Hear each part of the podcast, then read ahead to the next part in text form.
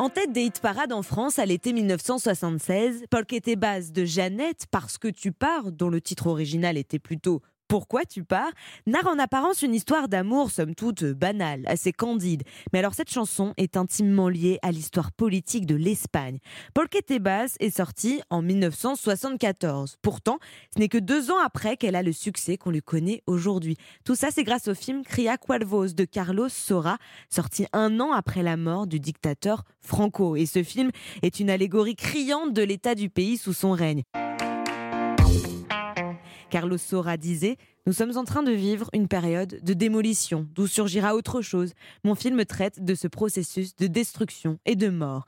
Alors le message est subtil, se lit à travers les personnages, dans le film en tout cas, et c'est en étant la BO que Polkette et Bass deviendra l'un des tubes de l'année 1976, au point que Jeannette, arrivée en Espagne à 12 ans, qui est née à Londres et qui a passé son enfance à Chicago, on a même fait une version en français.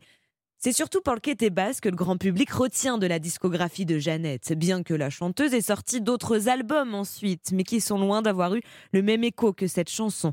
À noter tout de même Flente a Flente, sorti en 1980, qui cumule des millions de vues sur YouTube.